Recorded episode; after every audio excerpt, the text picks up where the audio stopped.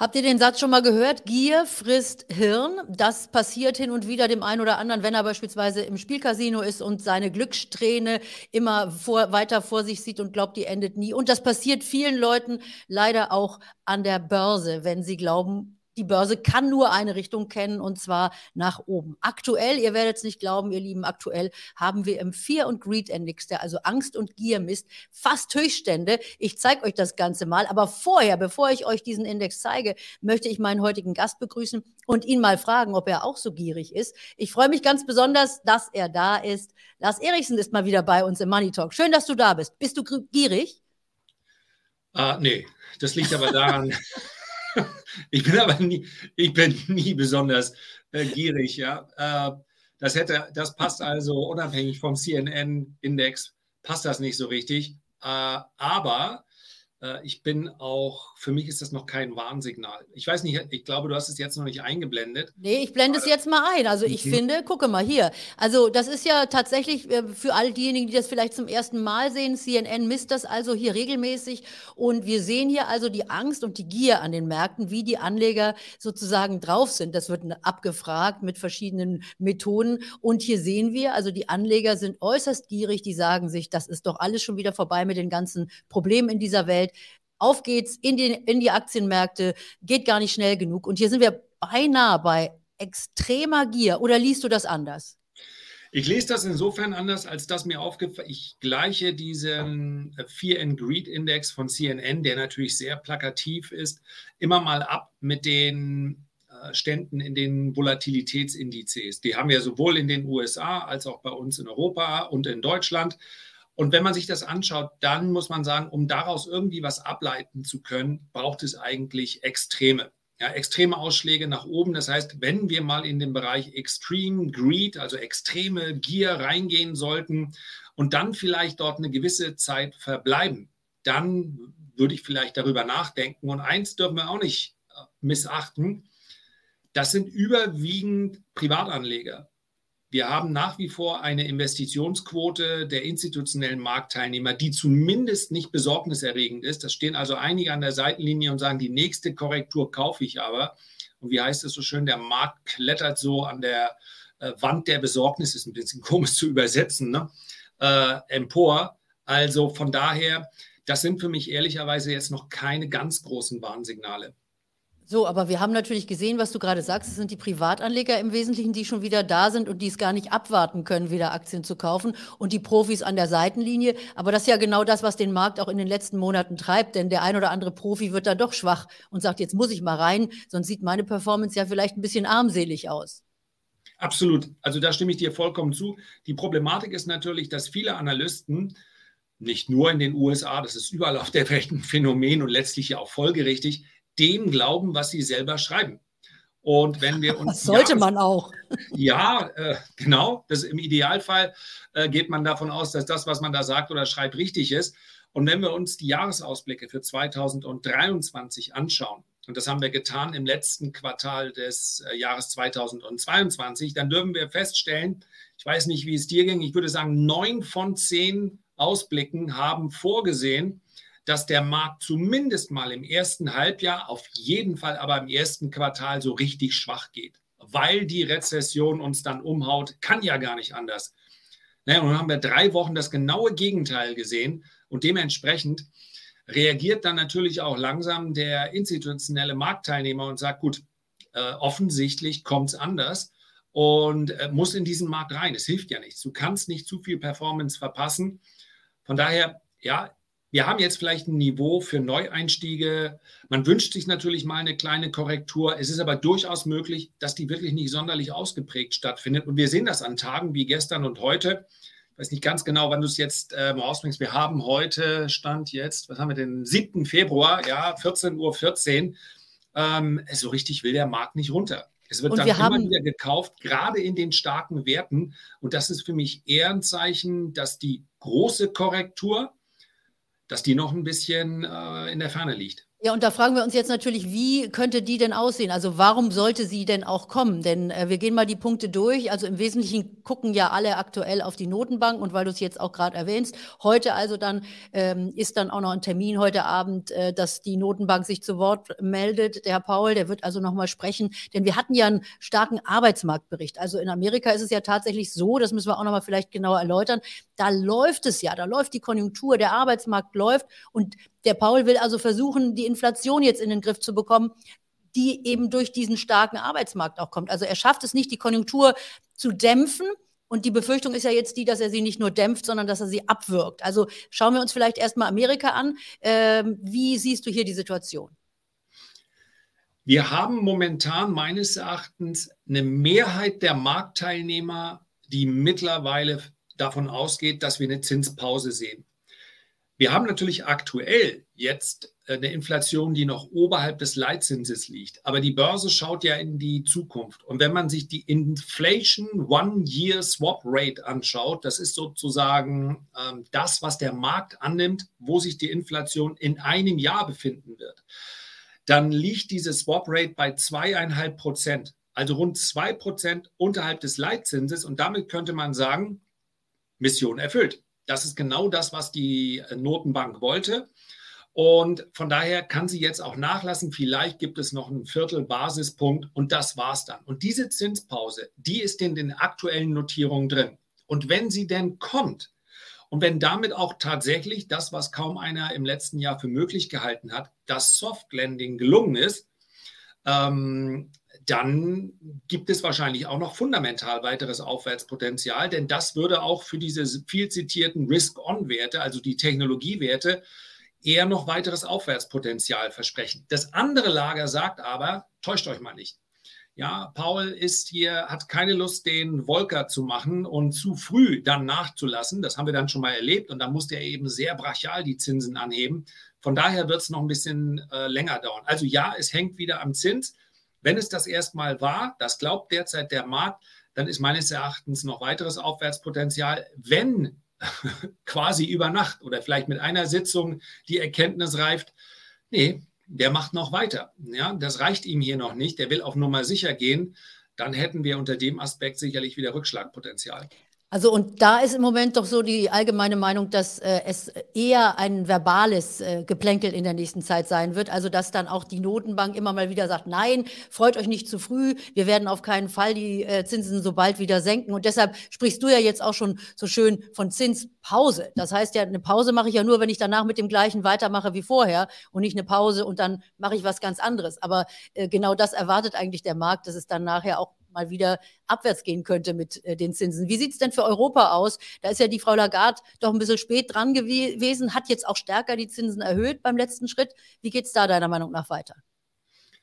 Da werden wir sicherlich noch ein bisschen was sehen, weil wir auch noch ein gutes Stück hinterherhinken in der Entwicklung.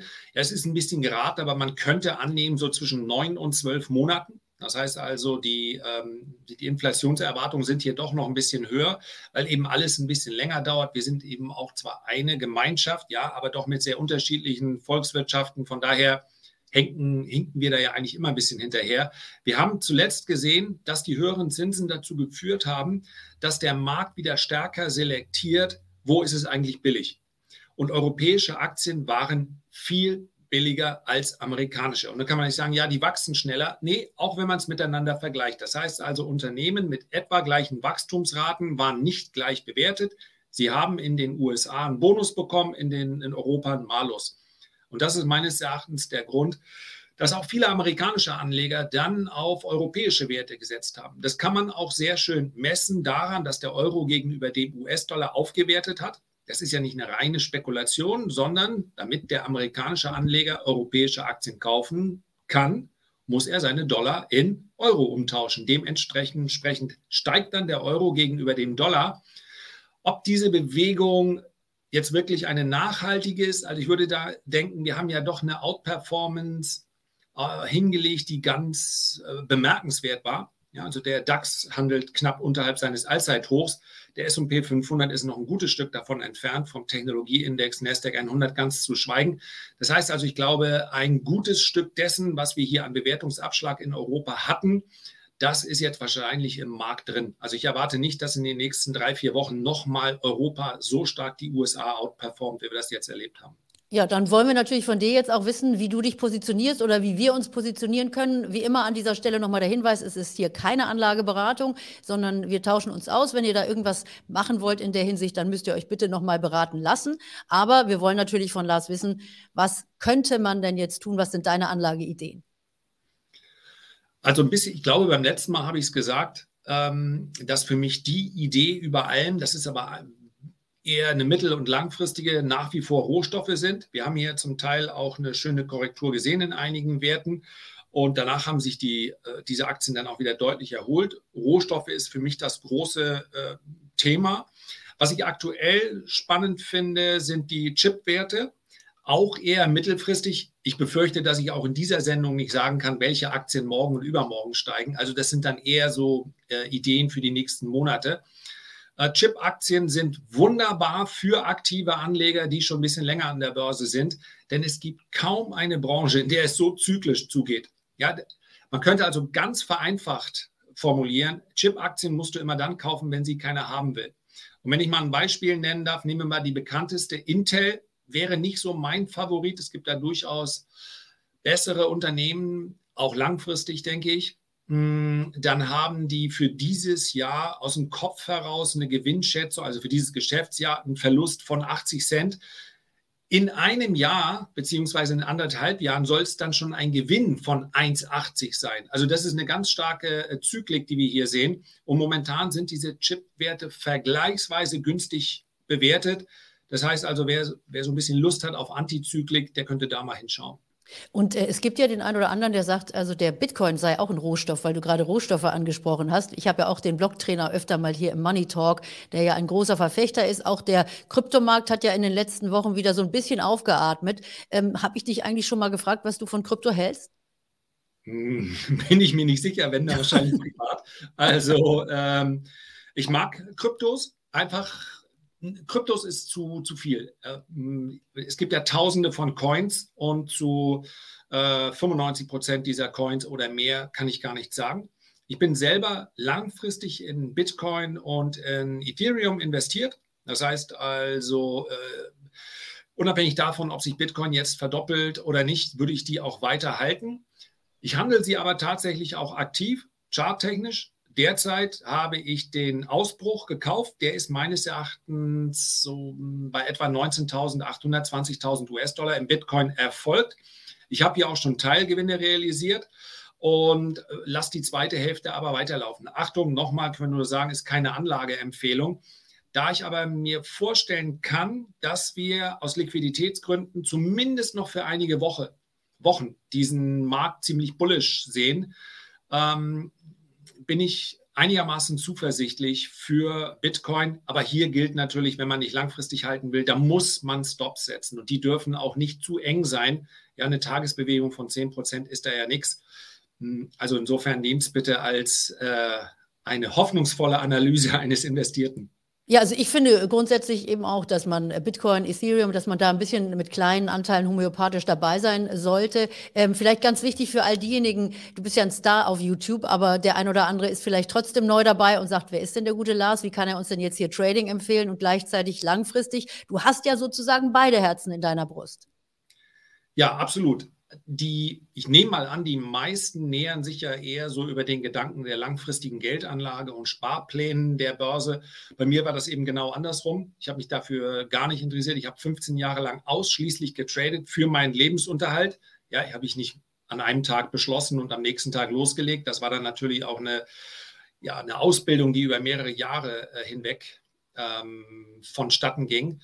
Und ja, aus den 15 Jahren Isolation vor dem Bildschirm, dann habe ich gesagt, naja, in der Zeit hast du ja schon ein bisschen was gelernt. Dann kannst du ja die gleichen Bildschirme weiterverwenden. Ja, früher waren noch Röhren hinten dran. Machst nur einfach Kamera und Mikro noch dazu an und erzählst den Leuten, was du da machst. Und da ist natürlich dann auch einfach aus diesem Beruf heraus. Ja, im Trading ist nicht sicher, was du im nächsten Jahr verdienst. Also denkst du natürlich auch darüber nach, wie du das Geld, was du da verdient hast, früher übrigens noch mit 50 Prozent versteuert, ähm, wie du es dann anlegst. Und so ist die zweite Disziplin dann mitgewachsen im Laufe der Jahre.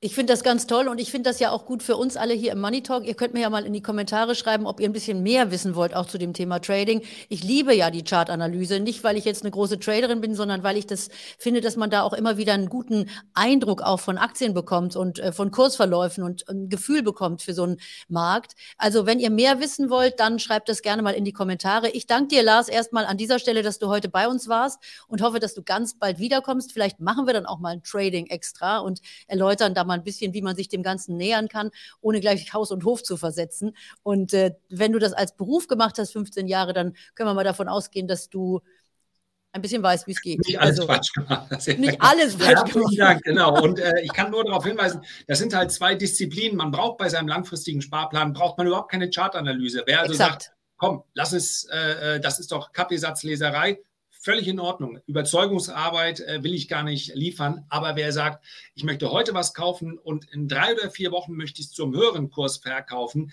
der kommt an der Analyse des Preises nicht vorbei und nichts anderes ist halt Chartanalyse.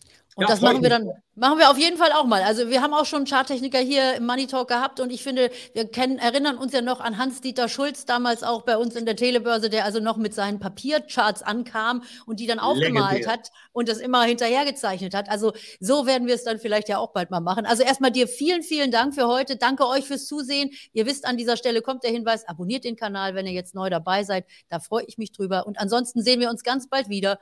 Bis dann. Bye, bye. Bye, bye.